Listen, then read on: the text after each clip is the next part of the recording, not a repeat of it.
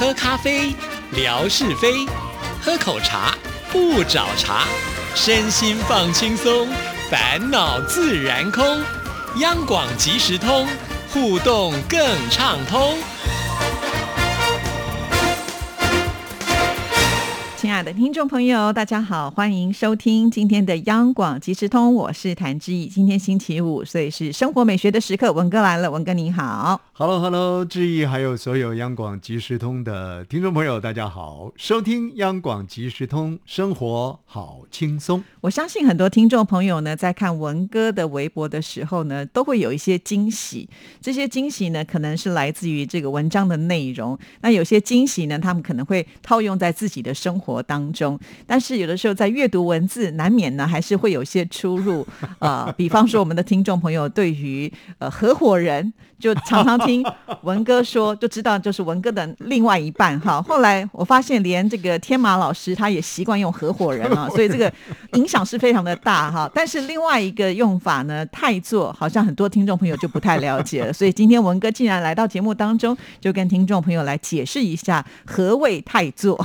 是，这这有意思。其实合伙人是我自己创造的啦，就是反正这个公司的合作嘛，找了一个合伙人。那如果说把家庭也当做是一个公司的话，那就有一个合伙人，用这样的一个方式。也许自以为可以规避一些对于另一半的损害，有时候讲话呢，讲着讲着，写着写着呢，哎，总怕说对对方的伤害太多啊，所以好像自以为呢不讲另一半呢就可以免去了一定的这个责任一样啊。其实这个叫鸵鸟心态啊。好，那我们回归回来啊，刚刚谈到说，其实太座太太的太座呢，就是座位的座、嗯、啊，这个呃在。台湾大概一般我们呃会用到的啦，那这个也是一种尊称嘛。比方说，呃，我们遇到了这个谭志毅小姐的先生啊，那我们就说，哎呀，不晓得泰座最近状况如何啊？哎呀，泰座又拿金钟奖了，今年到底要得几座呢？啊，我泰座呢，基本上宝座是没问题的。这这我们质疑的先生呢，呃，可能就会这样回答啊，所以。太座，太座其实很简单呢、啊，所指的就是尊称对方的这个、嗯、呃呃太太啊，就就叫太座啊。所以我想听众朋友呢，基本上就清楚了。其实那个文章呢，是就是说那天的分享啊，我是讲了一个笑话了，就是讲说啊，这个呃有个太太啊，这个猜疑心很重啊，那么经常检查先生的这个衬衫上面呢是有没有。女人的秀发，就检查检查呢，每一次呢都在家里呢，就就等于说一哭二闹三上吊一样的一种形式呢，呃，缠着这个先生很难过。那先生大概呢也特别留意了，说这个头发呢还是必须要把它清干净。结果有一次呢，连清了七天呢，那太太呢找不到一根秀发啊，就第八天的时候就哭了啊，哭了。那我写的这太座就哭了。亲爱的听众朋友，太座所指的呢，就是这个先生的太太的意思。嗯，那哭的原因呢，都我想听众朋友也看的我写的嘛，就是太太觉得说，先生怎么沦落到连秃头的女人呢，你都要？这 真的有点夸张的无理取闹。不过，当然这个故事呢，其实延伸到我们的这个生活当中呢，在提醒着我们，其实 可能有很多。呃，你不需要去执着的细节呢，我们却执着的莫名其妙的啊！我想这个是呃，借由笑话呢，引出一些呃提醒的意味来了啊！这个也提供给听众朋友们来做作为一个一个一个参考啊。是，所以我们今天就了解太座的用法啊。是。那我最近也看过一个笑话，在台湾呢，我们民俗习惯就是在每一年，比方说今年是虎年，那属虎的人呢就要去安太岁嘛，啊、对不对？那祈求一个平安。那呃，后来呢，就有些朋友就说安什么太岁？你要先安太座之后呢，就胜过安太岁。我我我我想呢，上联对下联呢，对，安太岁不如安太座。是是是，没错，就有这样的一个一个说法。其实这个说法出来呢，你看，一方面是一个好像顺口溜一样啊，它有一个押韵在那个地方；二方面呢，呃。很抱歉啊，这个面对我们女性的主持人呢、这个讲一点比较愉悦的话，确实啊，我相信安太岁不如安太座这个话说出来之后呢，纯哥一定是心里头呢点头啊，大哥呢也一定点头，文哥呢是绝对点头。我觉得这个是至理名言呐、啊。哎，我们这些男性朋友呢，其实呃过得都很快活，尤其是呢把太座安好之后，就不用安太岁了啊。那太岁大家都很清楚嘛，我们说呢，哎，你敢在太岁头上动土啊？太岁不知道有多少个了啊。然后每年都有一个轮局，也因此说啊，今年是个属鸡的啊，是遇到什么啊，必须要安太岁啊。这个明年属属什么的要安太岁。大概是这样子，但是确确实实呢，呃，过年过节的时候，一个红包下去的时候，给太做了啊，那就一切安嘛。这个安的好实际，好心安的感觉啊。好，那那话又说回来了，在我们这个单元当中呢，文哥都会推荐这优质的节目。据说他最近呢又吸收了很多日月精华。我觉得听节目有意思啊，嗯这个呃，尤其是我们这些主持人呢，很会开创啊，这些访问的来宾，像。亮点台湾是我们徐凡所主持的。那么这个亮点台湾呢，基本上访问一些台湾具有亮点的人物。哇，这一档节目呢，也让我听得津津有味。他访问的是一个什么样的人物呢？其实简单讲啊，他创业十二年的时间，就在台湾独家代理欧美大概有十五个国家，有四十多种的自行车的用品。人家欧美这个高度发展的国家里面呢，就自行车的文化，它延伸出来的很多具有特色性而且呢重要性的这个自行车的用品。那位这位先生呢，他就十二年当中独家做了这个代理。那你说独家代理一个商人有什么了不起呢？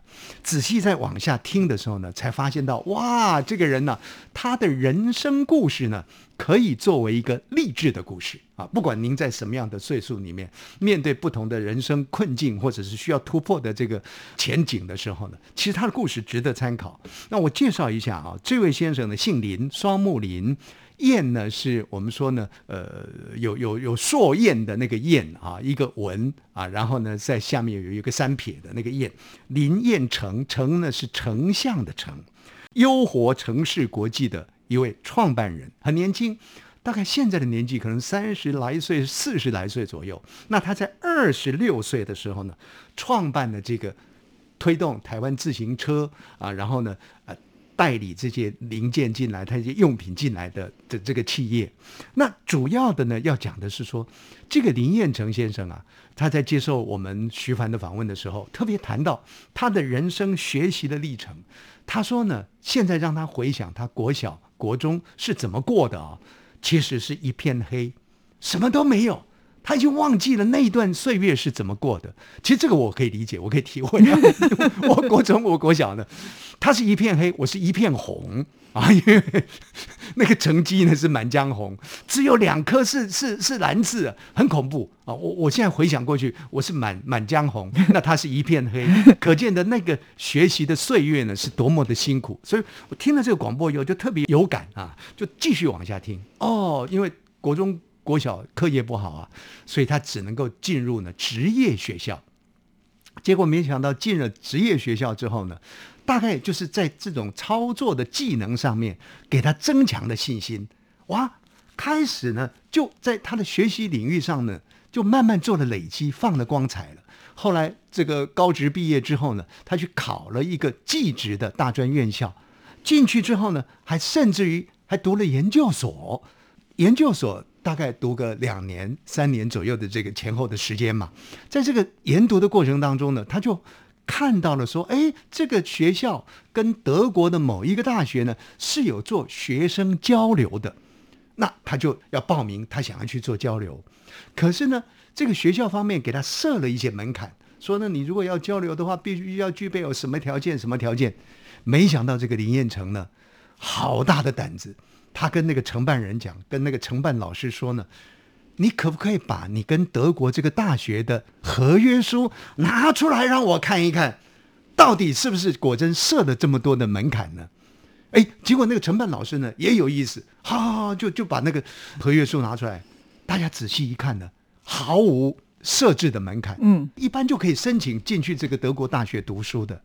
所以林彦成就去了。那我们的主持人徐帆问他说：“哎，那你去，你德语应该学的不错吧？”他说：“我压根儿都没有学德语，根本就不会，会英语而已。到了那里之后呢，大概花个半年左右、一年左右的时间呢，他的德语就跟我们纯哥到德国之声去做交流的是一样，下下叫了。哎，各位，您知道吗？我们纯哥曾经到德国去做人员的交流，嗯大概前后也停留有一年的一年左右的这个时间。不过这回来之后呢，德语也不怎么样。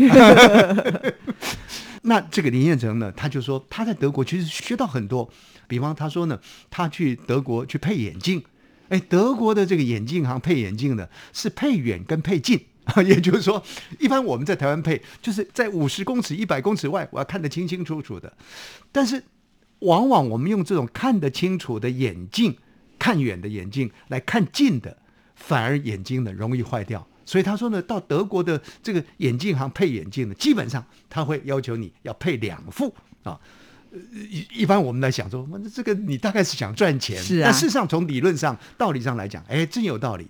还有他说呢，他跑步去买球鞋，球鞋买了之后呢，呃，试穿，然后还在跑步机上呢试跑，同时呢还有摄影机，从不同的角度呢拍下他穿这一双球鞋的那个那个样态，然后呢跟他设定说啊，你应该买什么样的球鞋，对你来讲是有帮助的。哎，结果他说呢，果真就买了这个球鞋之后呢，哎，跑步脚就不会痛了。哦，所以这个生活体验很多，而且他还说，德国呢很有意思，到德国去读书是不用钱的，因为德国人相信教育是一个根本大计，而且教育呢是延伸出去做国际联结最好的方式。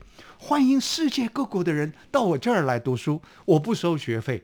然后呢，你在这里连接出德国的文化、德国的精神来，延伸出去又是德国的这个大放异彩的一个空间啊！所以他从这样的一个学习当中呢，感受到很多。然后为什么回来他会经营这个自行车用品的一个独家代理呢？主要的在他黑色的那个年代里，小学啦、国中的时候呢，他的父亲经常带着他去骑脚踏车。他说呢，骑脚踏车啊，是亲子之间感情弥合啊，也或者是呢，呃，创造更多的这种亲子的激荡最好的一个机会啊。所以呢，他就特别喜欢骑脚踏车。在因为在德国嘛，啊，又接触了人家这些先进国家脚踏车的文化，他就累积了更多。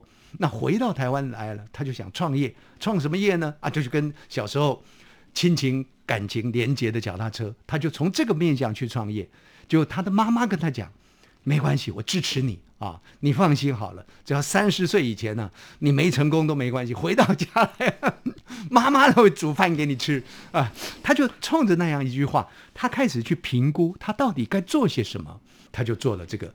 自行车用品的一个独家代理商，那创造出了他如今的一番事业来，而且就台湾的整个自行车文化呢，也因为他的投入呢，而带动了更优质的这个自行车的文化发展。哦，看到听到这样的一个故事呢，我觉得肃然起敬啊！你也可以要去念研究所。我要去配眼镜啊！谢谢文哥，拜拜拜。儿子啊，等一下陪我去一趟邮局，妈，你去邮局要干嘛？去领钱转账。哦，不用这么麻烦啦，转账不需要临柜哦。嗯，这怎么可能？不去怎么提钱啊？行动邮局 App 通通都能搞定啊！新一代行动邮局 App 支援扫码收付、无卡提款、转账、线上缴费，少了携带现金的危险，也没有付错钱、找错钱的问题哦。